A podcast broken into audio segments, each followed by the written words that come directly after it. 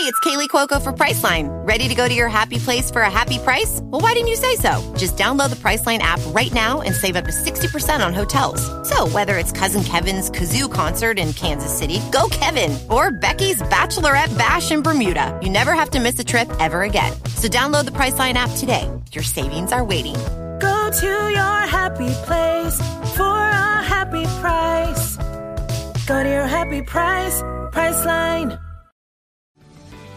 This episode is brought to you by Paramount Plus. An unlikely friendship begins in the Paramount Plus original movie Little Wing, starring Brooklyn Prince with Kelly Riley and Brian Cox. Reeling from her parents' divorce, Caitlin steals a valuable bird to save her home, but instead forms a bond with the owner, leading to a new outlook on life. Little Wing, now streaming exclusively on Paramount Plus. Head to ParamountPlus.com to try it free. Rated PG 13.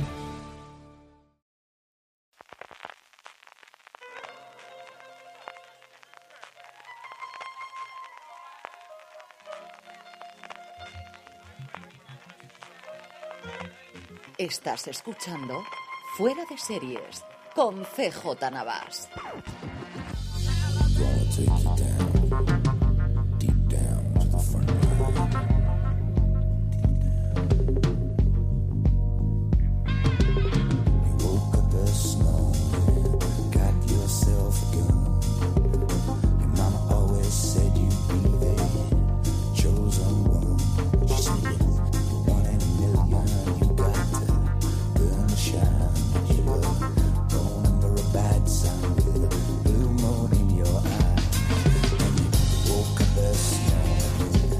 Bienvenidos una semana más a Streaming, el programa de fuera de series en el que repasamos las novedades y estrenos más importantes de las distintas plataformas de streaming y canales de pago.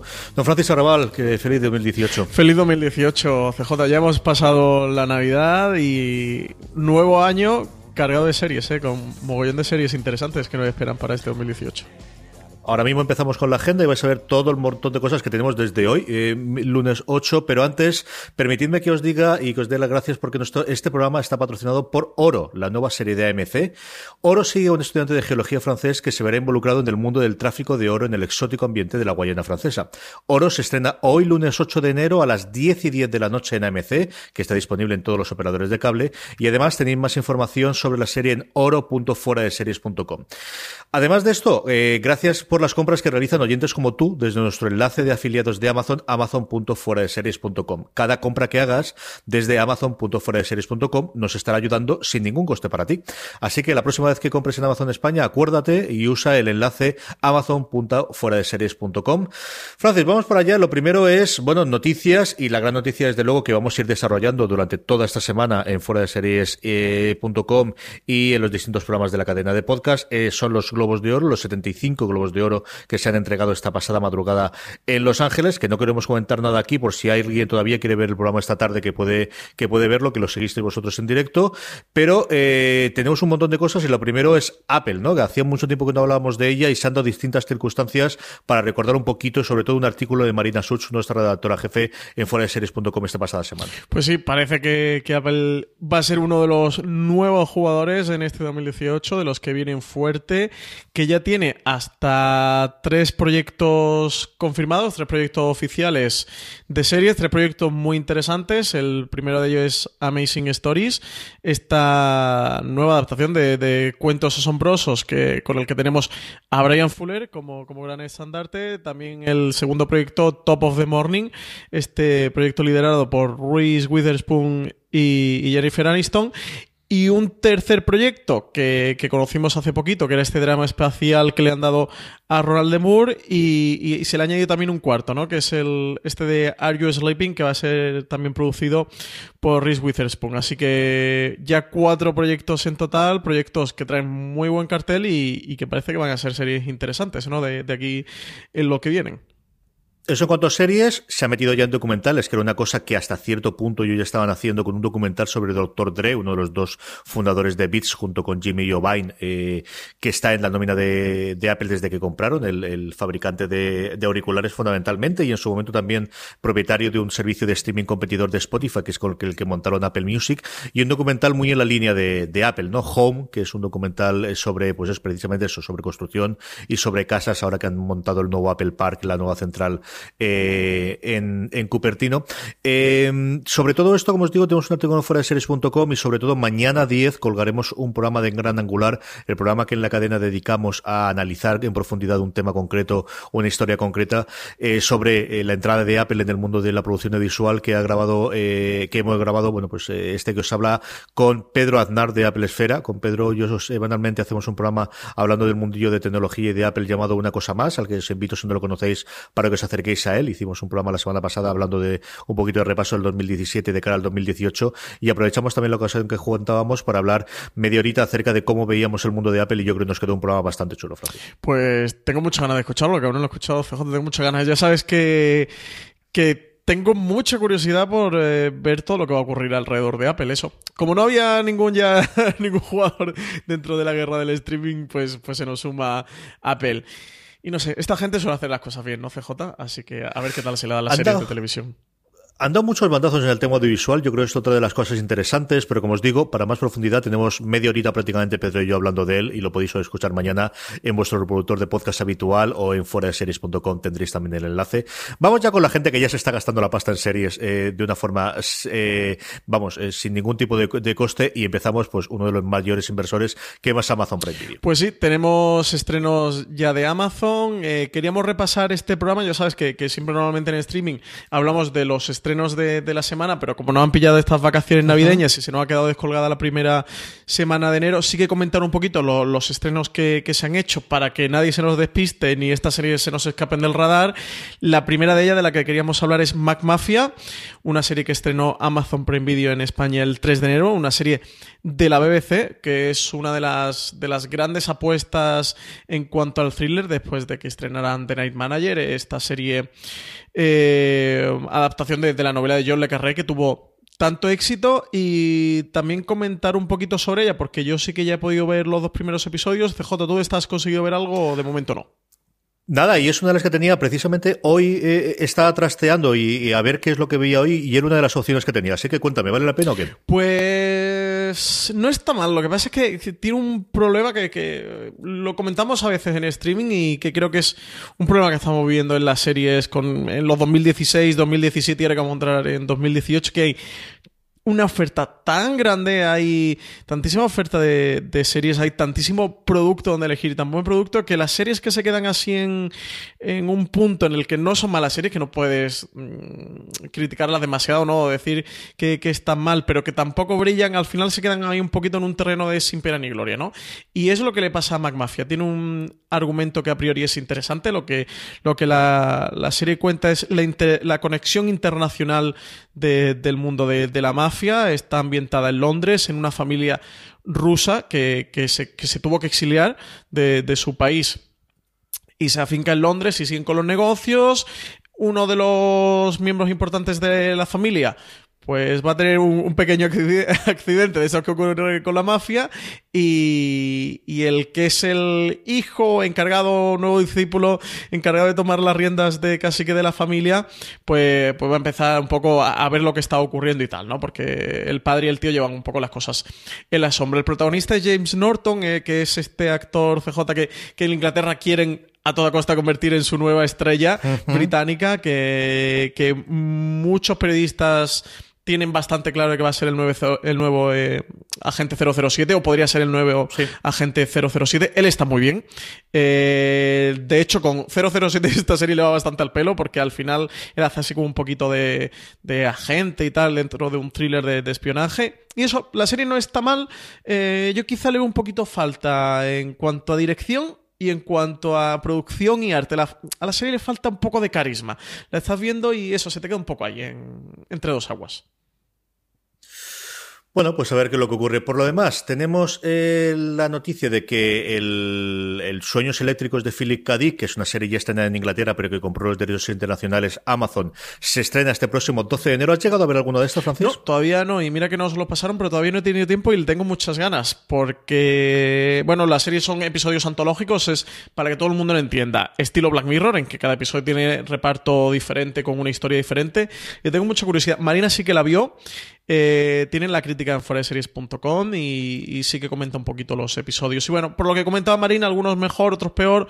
Bueno, lo que suele pasar con estas series antológicas.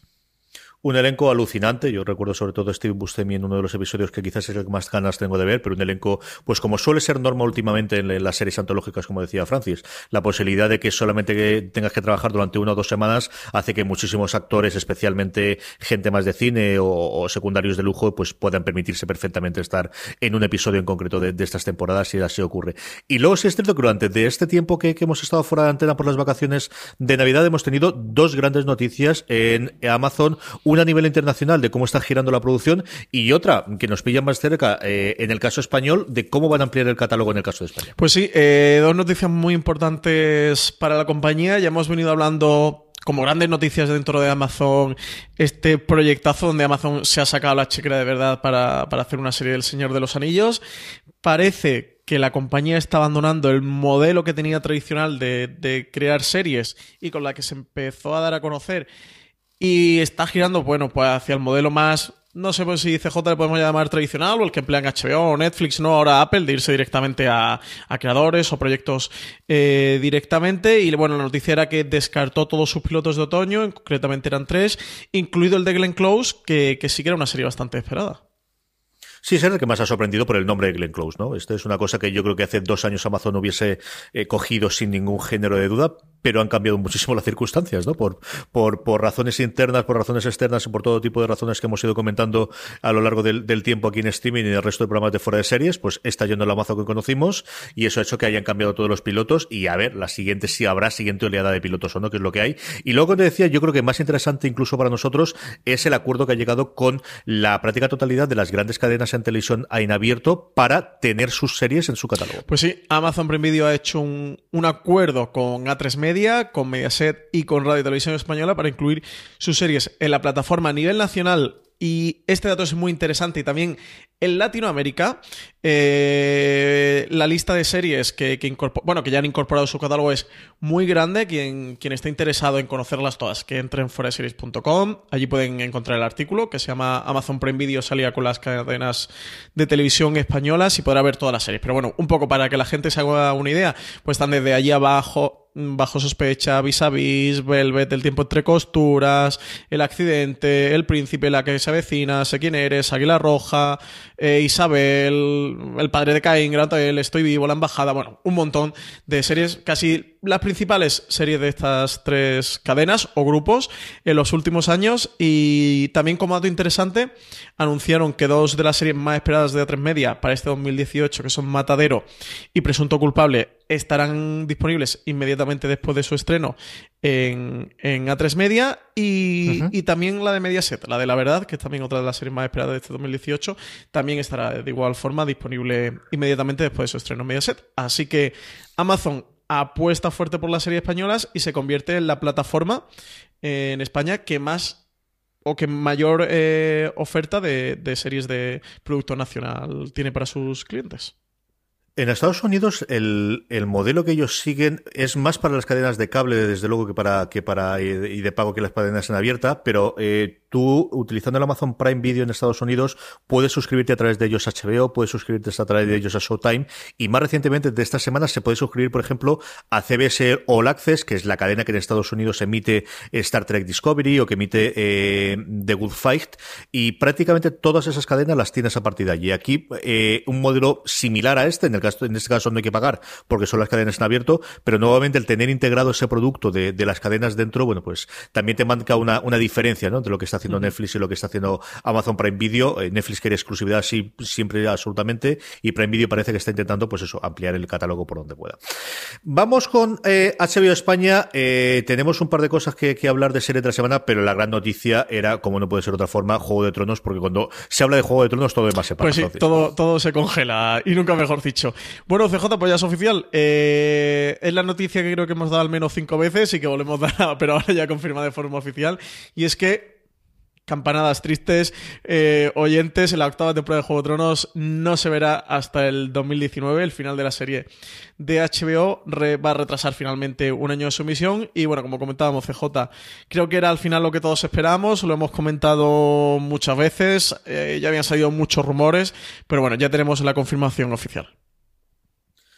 Sí, yo creo que era complicadísimo que llegasen a tiempo de 2018 y, y, creo que además tienes que conjuntar muchas cosas. La misma nota de prensa que nos anunciaba eh, el año, porque la fecha todavía no lo sabemos. Esto, sabes que te va a comer otro eh, muro de hielo de, esto ¿no? que tarda una, una, hora en descongelarse como la última ocasión.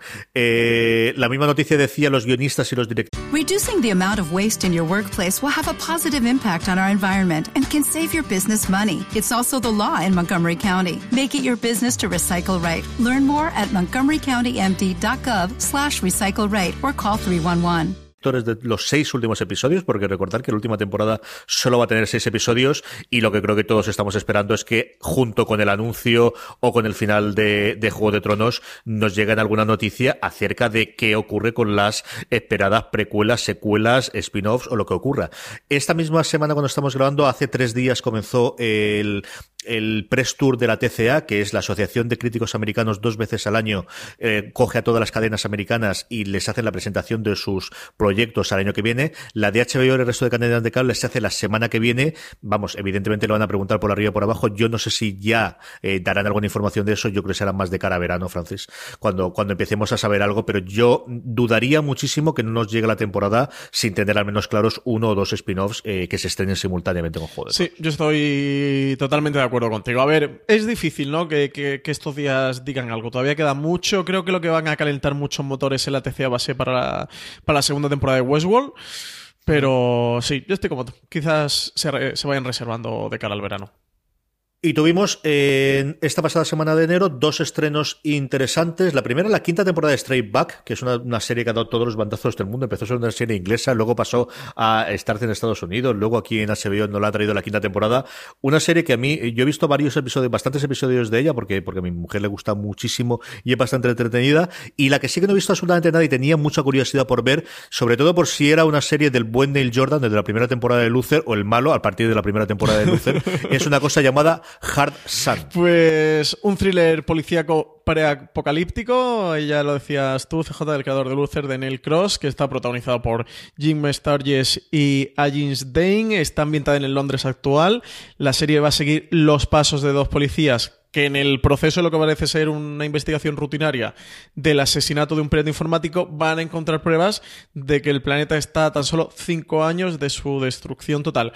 Yo entré el mismo día 6 a media tarde para ver si, si, lo podía ver, que le tenía mucho interés y también para comentarlo en streaming, pero todavía no, no lo tenían colgado, así que, que de momento no, no lo he podido ver, CJ, lo comentaremos la semana que viene seguro pequeño tío de orejas porque esto de dejarte a ti el día de Reyes el regalo de pues fíjate, no puede pues ser. Fíjate. Y mira que han mejorado la aplicación, que tenemos que hacer, por cierto, otro gran angular hablando con Paco Gurney acerca de cómo han ido cambiando las cosas ahora en el primer trimestre de, de las distintas plataformas, hablar también de Sky, y hablar sí, del cambio de Amazon sí, sí. Prime y, y, sobre todo de HBO, que, que ha cambiado totalmente ¿no? el, el, el formato, desde luego. El, la aplicación yo creo que para bien y para mucho mejor con respecto a la que tuvimos hace un año y poquito cuando, cuando desembarcó HBO. La han mejorado mucho y sobre todo CJ en la, aparte del funcionamiento de la aplicación en sí, en la parte de, de secciones. Me gusta mucho cómo han ido colocando todas las secciones.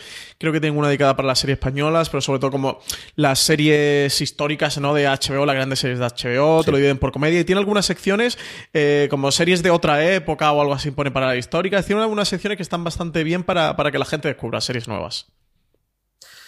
Pues esta serie, Francis, que aquí sí tenemos estreno corto, corto, corto, final de semana. Pues tuvimos este 5 de enero la sexta temporada de, Nashville, que, que, todavía sigue dando vueltas, pero lo que más nos interesa a nosotros, CJ, por fin, 12 de enero, llega La Peste, serie creada por Alberto Rodríguez y Rafael Cobos, que además eh, podrá disfrutarse completa el 12 de enero bajo demanda. Van a ser seis episodios de 50 minutos de este, de este thriller ambientado en la Sevilla del siglo XVI en la que los creadores sí, que han hecho mucho hincapié, que por un lado querían recrear la Sevilla de ese siglo XVI, que, hoy día pues no existe, eh, no está en la Sevilla actual, y sé que, que, han hecho muchísimo trabajo de documentación y de recreación, y explorar de cómo esa ciudad que se convirtió en puerta entre la vieja Europa y la nueva América, eh, también se convirtió en una ciudad bastante oscura, de poca salubridad de las calles, de asesinatos y, en la que convivían esos claroscuros de por una parte la riqueza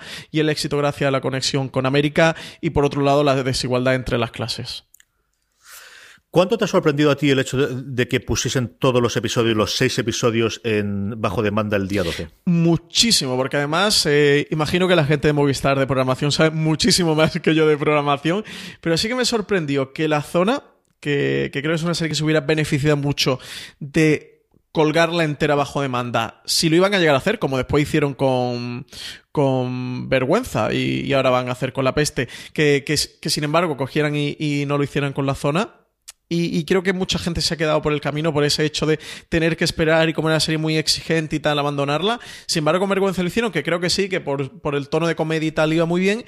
Y que ahora con La Peste, que creo que es una serie que podríamos disfrutar más, paladear, ir saboreando semana a semana, ir comentando, que, la vayan a colgar completa bajo demanda. Tú sabes las ganas que tengo completa eh, de verla, pero casi que hubiera preferido eh, que me hubieran dado un episodio por semana y disfrutarla durante dos meses. Ahora la segunda pregunta es, ¿cuánto te va a durar a ti la serie esto? O sea, el sábado ya la has visto. Pues 50 minutos por 6, pues calcula 300 minutos, TJ. Bueno, 305 que vaya uno que da el servicio por una Coca-Cola. La veremos. Y por cierto, si vais a estar en Alicante y alrededores, apuntaros en vuestra agenda que eh, dentro de las actividades que se hacen en Cigarreras con, con, Movistar Plus, el 17 será la presentación de la serie. A las 7 de la tarde, si no recuerdo mal, os pondremos el enlace en, las show notes eh, y estaremos allí para presentar, igual que hicimos en el mes de noviembre, presentamos Vergüenza, este 17 presentaremos eh, La Peste, la podréis ver en pantalla grande, es allí en el entorno de la caja negra de Cigarreras, que siempre es una cosa pues, pues muy interesante de ver, tanto si ya la habéis visto para volver a ver la pantalla grande, como para si no lo habéis visto, bueno, pues acercaros allá por primera vez. Las entradas hay que recogerlas en las tiendas de Telefónica de Movistar de Alicante de San Juan, pues como os digo, el miércoles 17 lo tenemos ahí, tendréis toda la información en series.com Y la otra, hablando precisamente de vergüenza de cómo la presentamos en noviembre, Francis, es que tendrá segunda temporada confirmada. Pues sí, ya han confirmado la segunda temporada, ya, ya es oficial, así que nada, seguiremos disfrutando de esta comedia creada por Juan Cabestán y Álvaro Fernández Armero y por ahora han sido renovadas, quitando la zona, que de momento Movistar nos han pronunciado, todo el resto de series de producción propia del canal han sido renovadas. Incluso La Peste, que, que aún no se ha estrenado, sí que confirmaron ya su segunda temporada. Eh, Velvet también la renovaron a mitad de emisión aproximadamente y Vergüenza, bueno, pues la renovaron hace unos 15 días, lo que pasa es que nos pilló en el parón del programa. A ver si nos renovan la zona, CJ, que, sabemos que, los Sánchez Cabezudo ya estaban trabajando en el, en el guion de esta posible hipotética segunda temporada, pero de momento no, no tenemos una confirmación oficial. Yo estoy funcionando como si me lo he renovado. O sea, es cierto que lo dices tú, que no lo han renovado, pero doy tan asumido que la voy. Igual me pego un chasco de, del año, porque sí que, que no contemplaría que no se renovase después de la inversión y del, del, esfuerzo que han hecho con esta serie a nivel de comunicación. Pero bueno, que todo puede ser.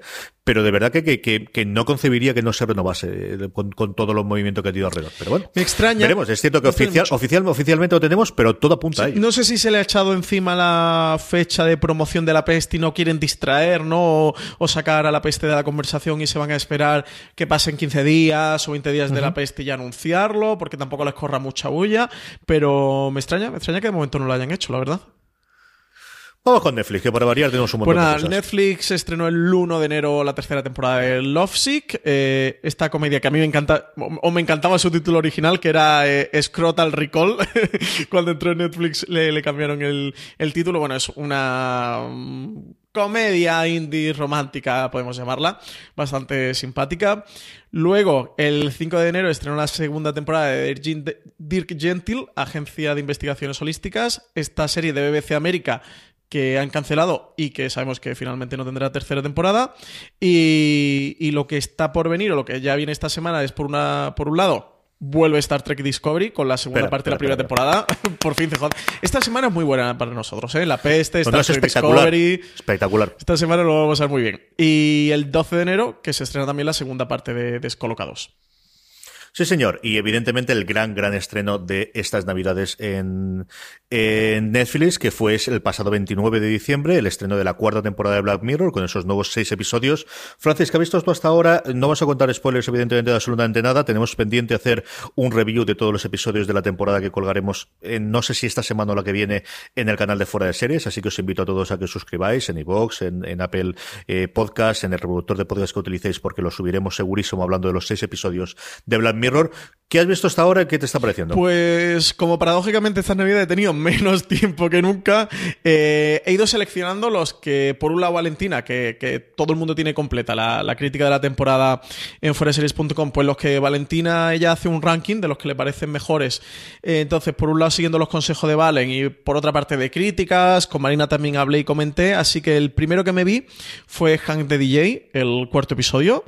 Eh, Luego me vi el USS Callister, que es el primero. Y luego el tercero que me he visto ha sido Black Museum, que es el sexto episodio. El otro que tengo muchas ganas es Arcángel. Y finalmente me veré el de Crocodile y el de Metalhead, que más o menos toda la crítica coinciden que son los dos peores, sobre todo el de Metalhead. Pero esos son los tres que he visto y te tengo que decir que me han encantado los tres, ¿eh?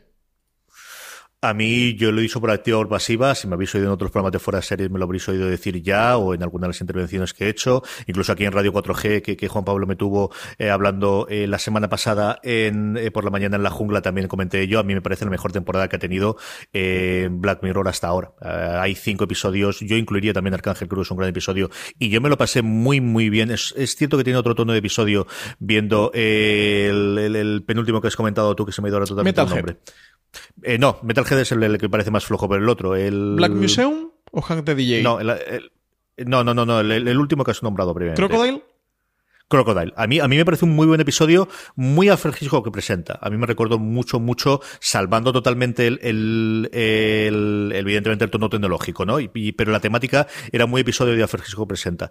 Y mm, el resto, eh, yo coincido en que, que Metalhead me pareció el más flojito de todos o el que menos me mató, y el resto me parece que está a una altura de, de lo mejor de, de cada una de las temporadas previas. A mí la tercera es posiblemente la temporada que, que menos me gusta, había gustado hasta ahora, y esta cuarta, mm, no sé si es la emoción del momento, no sé si es por la cercanía, no sé si me pilló muy buen momento cuando vi todos los episodios, que es cierto que los vi previamente, porque esto sí que, que tuve posibilidad de verlos, Netflix no, no los facilitó a la crítica para poder verlos a mediados de diciembre y les tenía muchas ganas, pero me parecieron deliciosos y como decía Francis, eh, podéis oír el, el- el- eh, podéis leer nuestro análisis sin spoilers primero si os queréis acercar a alguno, Valentina lo analiza después para, para comentarlos y de verdad que tenemos pendiente hacer un review para hablar largo y tendido de ellos porque a mí me ha, me ha fascinado esos tres que dices tú desde luego e introduciría también tanto Arcángel como Crocodile, eh, me han parecido maravillosos. Tengo muchísimas ganas de grabar ese review, ¿eh? Y además, eh, Miguel Pastor, que estuvo hablando el otro día con él por Reyes, me, me dijo que también le estaba gustando mucho la temporada. Así que a ver si se anima y pescamos gente. Eh, me sorprende vi- viéndolos y viendo lo que me habían gustado estos episodios y que había hablado antes, bueno, viéndolos más o menos, había hablado contigo y tú me habías comentado precisamente eso, que quizá era la temporada que más te gustaba. Me ha llamado la atención que, que gran parte de la crítica está muy reacia con esta cuarta temporada. Algunos dicen que es la más floja. No sé si es que empieza a pasar a nivel crítico un poco la moda de Black Mirror, si se empieza a poner de moda con esto de que ya la ha fichado Netflix y la segunda temporada de darle un poco de más palos o contarle más los pelos. Pero es que al menos los tres que he visto de, de seis me han, de verdad que me han parecido los mejores episodios de Black Mirror de todas las temporadas, ¿eh? O sea que no sé Sí. qué está pasando, no, pero no, no, no, no termina de cuadrar, ¿eh? La crítica de esta temporada. Al menos a lo que yo he leído. No lo sé. Yo es cierto que esta es de las pocas series en las que he podido ver antes de leer ninguna crítica y, y aquí sí que no. En otros casos puedo decir, bueno, es que me ha influido posiblemente esto, influye porque al final, hombre, aunque no seas consciente, sabes que eso lo vas a tener de- detrás y va a hacerlo. Esto lo vi sin haber leído absolutamente nada sobre la cuarta temporada, con mucho haber oído alguna entrevista muy por encima a los, a los creadores y a mí me ha fascinado, es que no puedo Sí, decir otra cosa, sí. que me- de verdad que me encanta. Eh, Francis, nos queda hablar de cadenas de cable porque nuevamente en las cadenas de cable tenemos un par de estrenos bastante interesantes esta misma semana. Pues también tenemos dos estrenos gordos. Por una parte, el 8 de enero que llega la serie Oro a AMC, esta serie sobre codicias y aventuras en la selva hostil de la Guayana francesa y también la undécima temporada de, Expediente X, que también llega el 8 de enero, en este caso a Fox, eh, una undécima temporada que la crítica americana, que, allí se ha estrenado unos cuatro y tantos eh, de lo que llega a España, dicen que, parece ser que, mm, eh, que Chris Carter, con, la, con lo que hizo en 2016, estaba calentando para ahora sí que hacer una temporada buena. A la gente, a la crítica parece que, sí que le ha gustado y que, que el otro fue el calentamiento, la pachanguita para ahora disputar el partido bueno. En Estados Unidos se estrenó la semana pasada, porque como ellos no tienen Reyes, ellos ya a partir del 2 de enero ya empiezan a funcionar a, todo trapo. Aquí nosotros esperamos la semana después de Reyes, como estáis comprobando, para, hacer los grandes estrenos. Eh, habla bastante bien de los mismos episodios, el mismo tipo de episodios que el año pasado, que son los que no guioniza ni dirige Chris Carter. Todo lo que él está metido, aunque no hablan más de uno que él solo, que él solo hace el guion y que lo dirige otro, pero en general los mismos que, que el año pasado. Es cierto que la temporada es más larga este año, en vez de What if you could have a career where the opportunities are as vast as our nation, where it's not about mission statements, but a shared mission? At U.S. Customs and Border Protection, we go beyond to protect more than borders from ship to shore, air to ground. Cities to local communities, CBP agents and officers are keeping people safe. Join U.S. Customs and Border Protection and go beyond for something far greater than yourself. Learn more at cbp.gov/careers. 6 son 10 si no recuerdo mal. Y bueno, pues eso, volver a ver a, a Maldelia Scali, volver a ver a, estos dos monstruos y la química entre, entre, ellos, simplemente por eso yo creo que vale la pena. Una temporada No, perdona, CJ he interrumpido. Eh, recomendar a todos los oyentes, fan de Expediente X, que vayan a foraseries.com, porque Marina Such ha hecho un artículo que, se llama Guía Rápida de la, de la Conspiración de Expediente X, que está muy divertido, ¿eh? Que, a todos los fans de Expediente X le va a gustar bastante y a los que no os, os, os, os eh, facilita el, engancharos y saber qué es lo que está pasando aquí y esto del hijo para arriba y el hijo para abajo y estas cosas que siempre están muy bien. Eh, The Gifted está renovada para una segunda temporada. Eh, yo creo para sorpresa también de bastante pocos porque ha funcionado bastante bien la serie por ahora de Fox, que ahora también, pues esto, se meterá dentro del follón de, de Disney y a ver qué ocurre con eso también. Se ha encargado Brian Singer por el camino, por los... También hay como rumores, ¿no? Que hay de, escándalo sexual con Brian Singer pues sí que se le han encargado que él estaba como productor ejecutivo. Y, y nada, sí, lo que tú dices, yo creo que es sorpresa de nadie. Yo es una de las series que tengo pendientes de recuperar de este pasado 2017, ¿eh? porque los dos primeros episodios me gustaron mucho, mucho. Muy bien, y hasta aquí ha llegado nuestro repaso semanal. Eh, vamos con nuestro Power Rankings, con eh, qué es lo más visto por nuestros oyentes. Pero antes, permitidme que dé las gracias a nuestro patrocinador esta semana, que es Oro. Oro de AMC, Oro, la serie que estrena AMC este lunes 8, hoy lunes 8 a las 10 y 10 de la noche. Oro es un western tropical que nos llevará hasta lo más profundo de la selva guayanesa en busca del oro. La serie ya está renovada para una segunda temporada. Y la trama, pues, eh, lo que ocurre es que Vincent, que es un estudiante de geología, es enviado a la Guayana francesa para trabajar como becario en Callenor, una empresa especializada en la extracción de oro. Su espíritu aventurero y el gusto por el peligro le empujan a asociarse con el padrino de el oro, Antoine Serra. Vincent cree haber descubierto el paradero de la mítica beta Sarah Bernhardt, pero necesita la infraestructura de Serra para extraer el oro. Hasta aquí el anuncio y ahora, eh, ¿qué iba a decir? Eh, por esto sí que nos paga, lo que no puedo deciros es qué es la opinión. Y es, a mí me ha entretenido mucho el primer episodio. Yo no sé si lo has visto tú, Sí, sí que lo he visto y me apetecía también comentarla, comentarla contigo porque es una serie que, que nos viene de, la televisión francesa y que es un thriller bastante interesante. Allí en Francia, leyendo algunas críticas eh, era bastante recurrente el, compararla con Breaking Bad o el hacer un poquito la analogía con, Breaking Bad, también que, era de, de, AMC de Norteamérica. Y es una serie que me pareció muy entretenida, que el thriller está muy bien construido y sobre todo los paisajes de la selva me parecen fascinantes. si, si la primera temporada de Narcos me, me fascinaba cómo explotaban ese, ese eh, terreno natural de, Colombia, aquí de verdad me parece fascinante toda la labor de, dirección y, de arte, de, explotar esa selva y de incluirla en la trama del thriller. Sí, yo eh, me recuerdo un montón de narcos. las escenas con helicópteros son espectaculares y el, este pues se ve el dinero cómo funciona. A mí Antoine Sierra me parece un personaje muy de anterior, muy bien llevado. El actor me gusta mucho el actor francés. La serie además yo la he visto en la versión original de audio y está muy bien porque tienes el francés, pero luego cuando hablan los lugareños de la Guayana hablan en criollo, que es una mezcla que utilizan allí entre francés, eh, español, portugués, inglés, un poquito de todo y le da muchísima credibilidad, que es otra cosa que pues hace 10 o 15 años no hubiésemos tenido en las series, desde luego españolas y menos en las francesas. Y luego Vincent, que al principio me parecía un poquito sosainas, conforme va pasando el primer episodio, que es lo que tú y yo hemos visto hasta ahora, la verdad es que el tío va creciendo, ¿eh? Y va teniendo su puntito interesante el tío. Sí, yo recomiendo que a todo el mundo que, que, aproveche y vea en AMC el, el, episodio este, este lunes, y sobre todo porque además es un episodio que como piloto funciona bastante bien, que presenta con, con eficacia a los diferentes personajes y sobre todo cómo los va colocando en, en los roles que, que van a jugar, que van a desempeñar eh, eh, en el tablero sobre el que, en el que se van a ir moviendo. Tenemos también como trama principal a Callenor, que es la empresa que, explota el metal, en la que tiene ahí a Serra como intermediario, que va comprando las pepitas de oro y que, se va encargando de mm. distribuirlas. Y para mí es la trama quizá más, más interesante, la trama esa de, de, la codicia, de las disputas de, de poder y, de esa capa que, va subyaciendo a todo lo que va ocurriendo dentro de la trama. En fin, vedla y nos decís a ver qué os parece. Eh, como os decíamos, se va a estrenar todos los lunes, se va a emitir todos los lunes a las 10 y 10. El primer episodio es hoy, lunes 8 a las 10 y 10. Vamos ya con el Power Rankings, Francis. Eh, tenemos movimiento, como es lógico, durante estos 15 días, pero menos de lo que yo esperaba, porque tenemos el último Power Rankings eh, anterior en Ovido. En el décimo puesto tenemos Erased de Netflix. Tenemos, como tú comentabas, Erased de Netflix el décimo, que, que entra nuevo en el Power Ranking, y novena posición para Mindhunter que cae una posición, cae del octavo puesto, pero que sigue todavía entre las 10 series más vistas entre, entre nuestros lectores siguientes, CJ que se resiste a salir totalmente, sí señor. En el octavo, yo creo que es la única que no sea, eh, bueno, tenemos otra venda, otra venda también con, con Movistar Plus un poquito más arriba, pero de una de las, de las cadenas de cable, This Is Us de Fox Life, que entra directamente al octavo puesto. Séptima posición para, para una serie de Amazon, para The Marvelous Mr. Maisel, que, que aquí hemos ya hablado de ella, que nos gustó bastante su primer episodio y que parece que también está entre las favoritas de nuestros lectores y oyentes.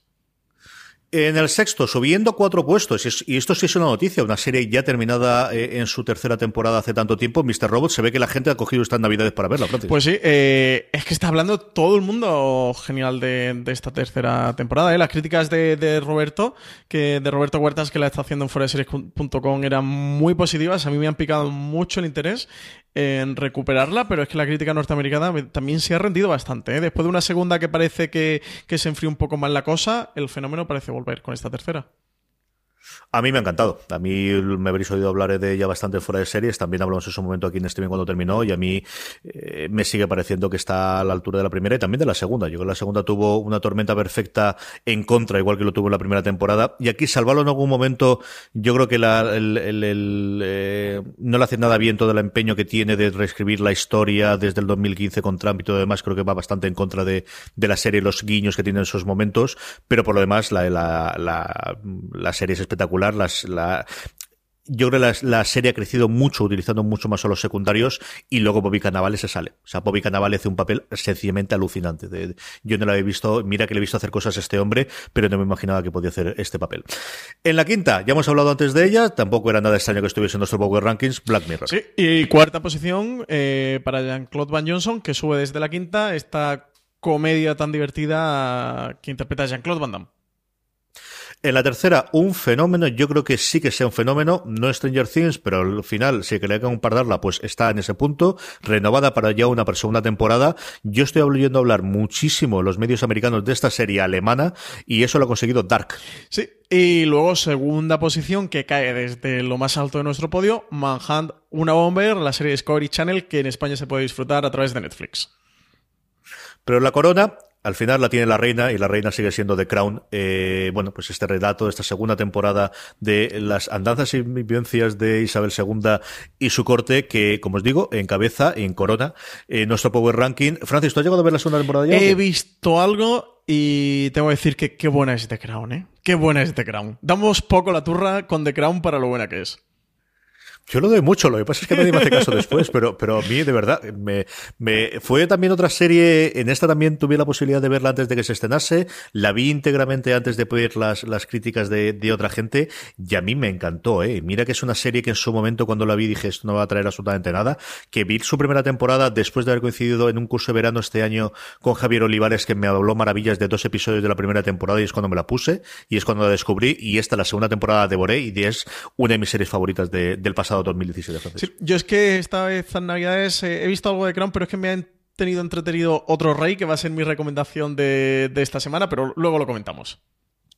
Muy bien, pues eh, como siempre, antes de que vayamos a las recomendaciones y después del Power Rankings, es el momento en el que todas las preguntas, todas aquellas cosas que nos hacéis, queridos oyentes y también los lectores fuera de pues aquí tenemos a bien leerlas y comentarlas. Estas son las preguntas de los oyentes. Pues sí, eh, lo primero, dar las gracias también a todos nuestros lectores y oyentes que nos han mandado todas sus preguntas en, en nuestro, a, través de nuestro artículo del Power Rankings que publicamos cada semana en foreseries.com. En estas navidades, CJ, no han llegado mogollón de comentarios y sí que tenemos muchos lectores y oyentes que son asiduos, que, prácticamente todas las semanas nos mandan comentarios, pero es que además eh, nos han llegado un montón de, comentarios de, gente nueva que no nos había escrito nunca, así que, que dar las gracias a todos, que no nos da tiempo a, poder leer todos los comentarios que nos gustarían, intentamos seleccionar unos cuantos, así que nada, gracias a todos los que nos habéis escrito. Y CJ, eh, nos comentaba Quique Cherta, sobre Conquistadores Adventum. Esta serie de documental o serie ficcionada de Movistar Plus eh, nos decía que si es que nadie la ha llegado a ver, que, mm, que para él consideraba que tenía delante la mejor serie española que, jamás había hecho, que no sabía por qué se le estaba ignorando, que, se estaba como hablando muy poco de ella, que, que, la crítica tampoco la había comentado mucho, bueno, un poco que había pasado eh, desapercibida y no lo entendía por qué, que coincide también con un comentario que nos hacía Javier Jimeno eh, sobre qué opinábamos precisamente de Conquistadores Adventum, que, no, sabe, no nos había oído hablar de ella y que a él le parecía genial. Así que como es una serie que yo también creo que es a reivindicar, que no la he comentado todavía por aquí, ni hemos escrito nada en foreseries.com porque no he tenido tiempo de terminar de verla, pero que, me gusta mucho. CJ, es verdad que, que, la crítica le ha hecho poco caso. Justo en el Festival de Series, coincidió que estuve tomando una cerveza con, con Chicas Cajosa y lo hablaba con ella de que, de que nadie de la crítica española ha hecho caso eh, a, esta serie, que ha venido ahí como dentro de la ficción propia de Movistar. Eh, creo que coincidió, se estrenó un poquito antes de la zona y ha quedado ahí un poco tapada. Yo creo que tiene un problema y es que, eh, como tú bien decías, yo solo conozco dos personas que me hayan hablado de ella, que sois tú y Conchi. O sea, es que no he oído a nadie más y yo creo que es un problema de comunicación de por parte de Movistar Plus, porque no tiene pinta de haber sido una serie barata. Yo he visto trocitos de ellas en casa de mi padre, de Itana Sánchez Gijón. Creo que es una serie a reivindicar, pero los primeros que no lo han dado a conocer son ellos. Y mira que Movistar Plus, cuando quiere ser pesado con una serie, sabemos que lo es. Es decir, el facilitarte los screeners, el que te llegue información, el que te llegue la nota de prensa. Mm, ¿Cuánto hemos tenido de esta, Francis? Pues muy poquito, sinceramente muy poquito sí que es verdad que no estuvieron mandando. Creo que todo el episodio de la prensa no lo han estado mandando antes, porque yo los dos primeros, cuando hablaba con Conchi, creo que sí que habían estrenado en la plataforma el primero, no estoy seguro, creo que ya sí habían estrenado el primero. Pero la prensa sí que no habían pasado los dos, los dos primeros y yo ya lo había visto, pero han sido lo que tú dices, le han dado muy poco bombo, yo creo que se les juntó con la zona, que tenían muy claro que a la zona tenían que, que darle mucho bombo y creo que eso que ha sido un poco fallo de estrategia. También una cosa, eh, entre comillas, como una pequeña teoría que tengo, sí que a nosotros últimamente no nos mandan mucha información y, y nos hacen mucho hincapié en su serie de ficción propia, pero todos los programas que están produciendo eh, dentro del Canal Cero, que producen grandes programas, eh, muchos de corte histórico, como ahora han hecho uno con Javier Sierra y han hecho otro con un explorador, que están bastante bien, que, yo he visto al menos la mayoría de, ellos del primer episodio o algún episodio suelto, porque sí que me gusta mucho la historia. Eh, pero de ese tipo de ficciones o series o documentales o programas, no, no están mandando mucha cosa a prensa. Y sí que, bueno, como que la van colgando un poco ahí, ¿no? De la van estrenando y ahí están. Y te mandan una primera nota de prensa y se acabó. Y creo que este Conquistadores Adventure lo han metido más en el lote de programas de producción de cero que, dentro de las ficciones y, por eso quizás esa explicación a que, a que le hayan dado menos bombo. La serie se ve que se han gastado una pasta, no sé cuánto, ¿eh? pero tremenda y se la han gastado muy bien. Eh, la recreación histórica a nivel visual es espectacular. A nivel temático de guion, a mí me gusta mucho porque es bastante crítica con la historia y, bueno, con las cosas que se hicieron, que en su momento estaban bien, pero a los ojos de hoy, pues bueno, hay cosas que, que son bastante dudosas y que te va contando, al menos en lo que conozco yo de, o en mis conocimientos de historia, eh, que no son los de un historiador, creo que está todo bastante bien contado, narrado, que, a un espectador le, puede picar la curiosidad de descubrir todo, toda aquella época, que fue muy importante para la historia de España y, para la historia de todo el mundo.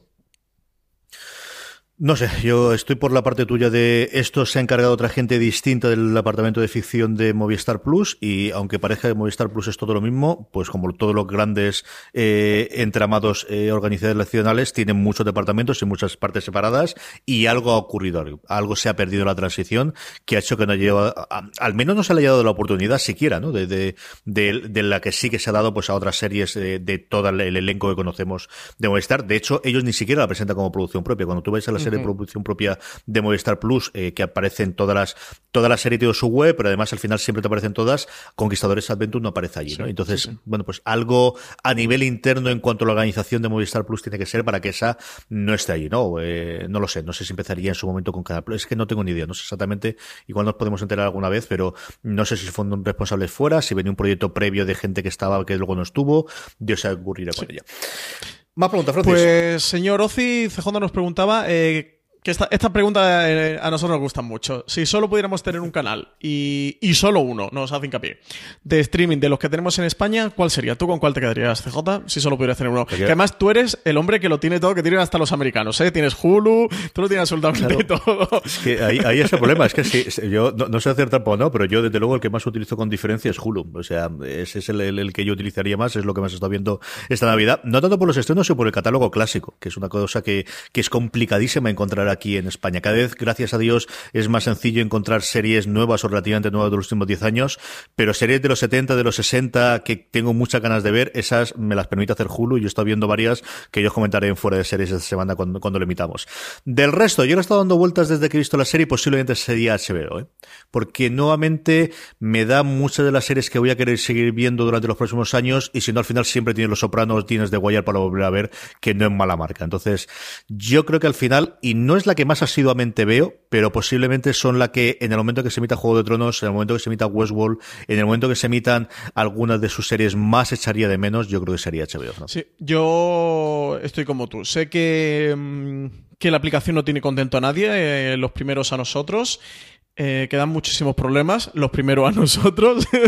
Eh, pero si me tuviera que quedar con una, sé que Netflix funciona genial, que Netflix sube cuatro series todas las semanas, que tienes lo que quieras, que tienes para elegir, pero creo que a día de hoy sin HBO no podría ir, porque tienes, pues como tú comentabas, Juego de Tronos o Westworld, que pueden ser, pero es que este año has tenido Big Little Lies y has tenido The Handmaid's Tale y has tenido Feud, que para mí son tres junto a Master of None y junto a Juego de Tronos, que también HBO, o sea, de las 5, 4, al menos para mí, ¿eh? de las series más relevantes de este 2017, están en HBO, pero es que ahora en enero estrenará Counterpart y estrenará Mosaic, que son dos de los estrenos más esperados.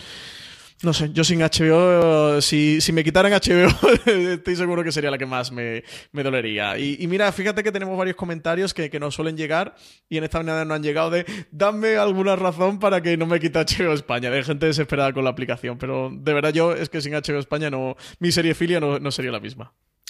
Ahora que me has nombrado Contempart, ¿has visto el primer episodio? No, ¿tú sí o qué? Hombre, ¿Pero a ti te la pasado HBO? Por eh, siempre ha habido clases. Siempre ha habido clases. a mí no me ha eh, pasado. Yo tenía mucha esperanza de estas series, me ha encantado, ¿eh? El piloto me... es J.K. Simmons es un pedazo de actor como la copa de ¿Qué un tal está J.K. Simmons? Es, es, es brutal, brutal. Es que de todo lo que puede deciros, menos mal que hemos arrancado a este hombre de, de las fauces de las películas, ha venido lo que tiene que hacer, que es televisión, que para lo que, para lo que el señor le llamó, qué barbaridad de episodio. Eh, además, vamos a ver, tenía todo para gustarme, ¿no? Una serie con tonos de ciencia ficción, pero con tonos de noir, con tono muy John Le Carré, de, de una, una especie de Alemania medio atípica, ya lo veréis, ya hablaremos de ella largo y tendido. Pero él es, es, es que es una fuerza de la naturaleza, Francis. Espectacular. Sencillamente espectacular, de verdad. Vale muchísimo. Estoy muy dolido con HBO España. Creo que me voy a quedar con Netflix. Más preguntas. Eh, Rubén Valdés nos, dice que, se está empezando a comentar. Esta pregunta va para ti, ¿eh, CJ. Se está empezando a comentar la posibilidad de que Apple tenga dinero para adquirir a Netflix o alguna compañía del estilo. Nos pregunta de qué hay de cierto en ello. Yo no he escuchado nada, pero tú que sé que no te pierdes ningún medio norteamericano, eh, ¿se está rumoreando esto o qué? No, vamos a ver. Los rumores vienen como siempre porque hay que hacer titulares y todo lo que ponga Apple y ponga Netflix pues va a tener mucho clic y al final el clickbait pues nos da de comer a mucha gente y estas cosas ¿Por dónde vienen los rumores de nuevo otra vez? Porque Apple, después de la reforma de, de la, no tanto de Trump, sino del Congreso, que realmente es el que ha pasado la ley en Estados Unidos eh, fiscal de finales del 2017, va a posibilitar, todavía no está confirmado, que repatrien eh, los eh, dineros que tenía aparcado eh, Apple en el resto del mundo, que hasta ahora no había vuelto a traer a, a Estados Unidos por no tener que pagar la penalización fiscal. Eso, a grosso modo, son unos 200 mil millones de dólares. Con lo cual, como la gente se vuelve loca cuando tiene tanto dinero, lógico normal, lo primero que ha hecho es mucho clickbait de en qué se podría gastar la pasta Apple. Sabiendo que además tiene que montar su cadena de streaming, bueno, pues eh, evidentemente lo primero que hacen es quién es lo más gordo que hay a la venta a día de hoy, porque claro, Amazon no lo vas a poder comprar, Fox ya lo ha comprado Disney, tampoco vas a comprar Disney porque no tienes dinero, o podría ser, pero es muy gordo. Al final la primera accionista de, de Disney sigue siendo eh, la familia de Steve Jobs después de la venta de Pixar, que es donde tenía el dinero. Eh, ¿Qué es lo que ocurre aquí dentro? Y hay a estos rumores de Netflix. Pedro y yo, en el programa que hemos dicho antes que mañana publicaremos, hablamos un poquito de ellos. De en caso de comprar a alguien, mi opción no sería Netflix. Mi opción sería otra distinta, la he nombrado antes y sería Hulu y el por qué os lo detallo, como digo, en este gran angular que he grabado con Pedro Aznar y que tendréis disponible mañana martes en el, en el Hostia, canal de pero. CJ, ahora que tú comentas lo de Hulu, eh, con la compra de Disney que compra Fox, si todo sale para adelante y lo aprueba lo de la Comisión de la Competencia y tal, se quedan con el 50 al 50, se queda el 60, ¿no? 60%. Se queda el 60% de las acciones y ese es un problema a la hora, ese sí podría ser un problema a la hora de que la aprueben el acuerdo y luego por otro lado Disney de inicio quiere montar su propio canal de streaming y además tiene su proveedor de eh, la infraestructura porque hace dos, hace un año compraron lo que en su momento había sido la división de la, de la, de las grandes ligas americanas, MLBAM, eh, que es, hay tres proveedores internacionales que pueden hacer un streaming de calidad, yo creo que a nivel mundial. Por un lado está Netflix, por otro lado está Amazon y por otro lado está MLBAM. Cuando hace dos años o tres años, quiero recordar, eh, HBO, eh, se, la- el estreno de Juego de Tronos, la cuarta temporada de la quinta temporada, fue un catástrofe absoluto, despidieron a toda la parte técnica que tenían y contrataron a esta gente. A esta gente es la que Disney compró hace un año, o como os digo yo, por dos mil millones de dólares. Entonces, ¿qué es lo que van a hacer con Hulu? Pues no se sabe absolutamente nada. Se la pueden quedar para tener dos, o yo creo que una de las cosas que podría hacer es venderla, y en ese caso, y solo en ese caso, si estuviesen dispuestos a venderla, yo sí que vería ahí como posible comprador a Apple, sobre todo por el catálogo y sobre todo por ya tener una base de clientes. Al final, es lo que ellos hicieron en su momento con Apple Music, comprar algo que ya tenía la infraestructura montada y que ya tenía un catálogo que era, que era Bits. Es la única posibilidad de la que yo veo que ellos compren algo y no lo monten desde cero. Aunque si tuviese que dar una apuesta al final es qué es lo que van a hacer, yo que lo montarán por su lado y arriba. Ujú. Bueno, desde luego, muy interesante el movimiento. Eh, nos pregunta también Juan de Vega, que después de las chicas del cable esperaba a corto plazo más producciones de Netflix en España, que si sabíamos algo. Y sí, hace unos meses Netflix anunció que produciría en España una serie que se va a llamar Élite, eh, serie de la productora de la película de A tres metros mm, sobre el cielo o algo así, eh, CJ, sí, A tres metros sobre el cielo, ¿no? Esta de Mario Casas. Eh, Ahora nunca, y bueno, de algunas películas españolas. Las... No simules, sabes perfectamente cómo se llama, si tú la ves regularmente todas las semanas. ¿Por qué, Pero- por qué, pero- por qué me haces no me estapes, hombre. No que luego no me pasan los screeners del Counterpart y eh, por estas cosas. Ya, ya, ya. La serie se va a rodar, se va a producir durante este 2018. Está previsto que se estrene en 2019 y la serie gira en torno a un colegio de un barrio desfavorecido, marginal, que es arrosado por un tornado y entonces reubicarán a los alumnos de este colegio en un en otro colegio que es el colegio a donde todo digamos todos los ricos y, y toda la, la gente de clase alta lleva sus colegios un colegio de, de pago etcétera no y sobre todo bueno pues la serie va a explorar es una serie juvenil una serie teen como ya os podéis imaginar por lo que os he contado y va a girar en torno al conflicto de estos nuevos estudiantes que vienen del barrio marginal con los estudiantes de, de clase alta y, y de este barrio mm, de este barrio rico con un crimen que sucede por medio. Bueno todo muy Riverdale no es además Netflix lo decían claramente que es como su apuesta a teen eh, por tener una serie de, de este tipo que eso con Riverdale por ejemplo que ellos sí que se han encargado de distribuirla en Estados Unidos y a nivel internacional pues le- les ha funcionado muy bien Sí, yo creo que es, pues poquito a poco van poniendo sus piezas, ¿no? Primero una cosa muy parecida a lo que ellos con las chicas del cable, al tipo de cosas que habían comprado previamente en España, también de bambú, de la productora, y, que le había funcionado bien en el extranjero, y lo de siempre, ¿no? Es que ellos tienen los números que nosotros no tenemos, Francis, y saben qué es lo que quieren hacer. Yo sé que hay muchísima eh, proyectos, se ha presentado a Netflix, yo creo que vamos a tener muchísimas novedades a lo largo del año que viene. Yo creo que el éxito de producciones internacionales como Dark, como comentábamos previamente, va a hacer que esto se acelere y al final necesitas crecer fuera de Estados Unidos. O sea, todo lo que todo lo que se está viendo es que el crecimiento trimestral en suscriptores que están teniendo no es tanto en sus países de orígenes, sino es en esta expansión internacional. Esa es la apuesta y clarísimamente parte de esa apuesta, pues evidentemente Stranger Things, y es Narcos y lo que quieras, pero parte de esa apuesta es que la gente te conozca por las series más cercanas a ti y yo creo que cada día vamos a ir a más y no a Sí, el caso es que aquí lo de los dramas de prestigio en España parece que, que, no, que no va por ahí los tiros de Netflix, ¿eh? Con la gana que teníamos de que hicieran una buena serie en España. Hombre, yo creo que van a hacer más cosas, pero al final, eh, decir, mírate tu Movistar Plus y cuando llegas allí con verlo de colección también funciona, ¿no? Y es un tipo de drama que tiene su audiencia, tiene su público. Y yo creo que también eh, ellos ya saben los suscriptores que han tenido en España. Los que le faltan por conseguir son los que hasta ahora no se han suscrito y lo que tienes que ofrecerles son series que hasta ahora no han tenido en su catálogo. Yo creo que todos andará. Yo creo que todos andará.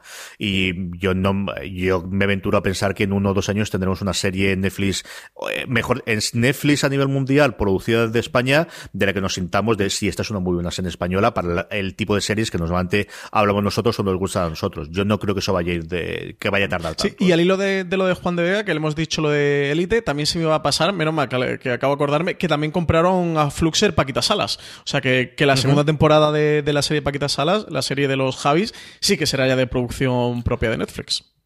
Y ese además fue un acierto absoluto, justo antes de lo que los Javis hiciesen conocidísimos en España gracias a, Operación Trunfa. Yo creo que eso ha sido un negocio redondo para todos y como todo lo que hace esta gente me alegro muchísimo. A ver si compran el Ministerio del Tiempo también y nos dan la alegría completa. ahí estamos, ahí estamos. Esa es la que nos faltaba. Última pregunta, que nos queda Última pregunta. Eh, José García Sendra nos preguntaba CJ si todavía puede haber tercera temporada de Dirk Gentil o ya es segura su cancelación. Yo, con toda la seguridad que, que te da lo de una cancelación del 2017, que al final todo se puede tirar más, más atrás y lo que quieras, dudaría muchísimo que, que habiéndose confirmado, habiendo dado dos temporadas completas, estando además una coproducción de la BBC, me extrañaría que esto hubiese una tercera. José García Sendra, lo siento, que imagino que cuando has preguntado es porque te gustaba mucho la serie, está en ese, dentro de ese grupo fuerte de fans que querían que la siguiera, que la serie permaneciera, pero no, esto no, no tiene nada de buena pinta. Nos quedan nada, tres minutitos para la recomendación y para despedir. Francis, ¿qué recomendamos esta semana? Pues yo voy a recomendar la serie Versalles, que, puede encontrar la gente las dos primeras temporadas y a puntito de estrenar la tercera, creo que se estrena en marzo. En Movistar Plus, la primera temporada, solo la primera, también la tiene la gente en Netflix. Es un drama histórico producido por Canal Plus Francia y BBC Two, una serie que en su momento, que hace pues unos dos añitos y medio aproximadamente, que estrenó Movistar, llega a ver el primer episodio, no sé por qué no, no me terminó de cuadrar y la parqué, y, me hice la catetada de como venía de Francia a ver esta en Versalles. Dije, oye, voy a retomar la serie. Y, me gusta mucho, CJ me gusta muchísimo. Es un, drama histórico, salvando la distancia con los Tudor, que puede ser la serie a la que más se pueda asemejar. Eh, muy buen producida, todo el reparto está muy bien, desde el protagonista, que ahora mismo no recuerdo el. el... Josh Bladger. Este es un, además un tío encantador, al que yo tuve la oportunidad de, de entrevistar en el Festival de Serie del 2015, me acuerdo siempre de él. Es un tío encantador, al que habéis visto muchos en Vikingos, porque era el, el cura en Vikingos, cuando saltan ellos en la primera temporada.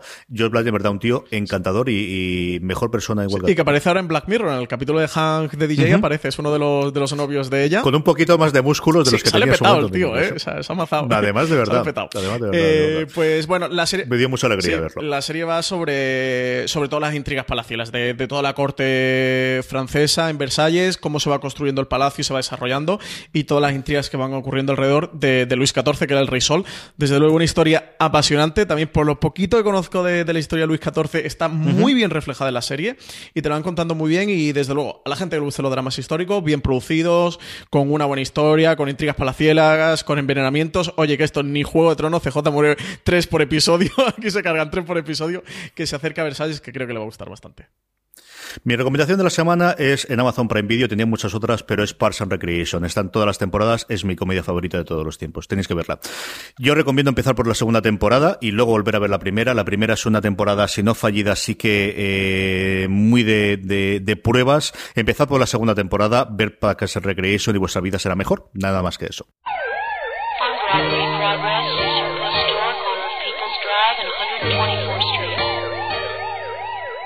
Hasta aquí llegamos con FDS Streaming. FDS Streaming se emite todos los lunes de 7 a 8 en Radio 4G y además está disponible cada lunes en nuestro canal de podcast. Suscríbete a nuestro contenido de audio en tu iTunes, en Apple Podcasts, en iVoox o en tu reproductor de confianza buscando simplemente Fuera de Series. De nuevo, gracias a nuestros patrocinadores, Oro, la nueva serie de MC ambientada en la Guayana francesa que se estrena hoy lunes 8 de enero a las 10 y 10 de la noche y oyentes como tú que compran desde Amazon series.com ayudándonos con cada compra que hacen. Únete a ellos y recuerda hacer tu próxima compra en Amazon España desde amazon.foreseries.com. A ti te costará lo mismo y a nosotros nos estarás ayudando. Francis, hasta la semana que viene. Hasta la semana que viene, CJ. Querida audiencia, eh, tened muchísimo cuidado de fuera. Hasta la semana que viene.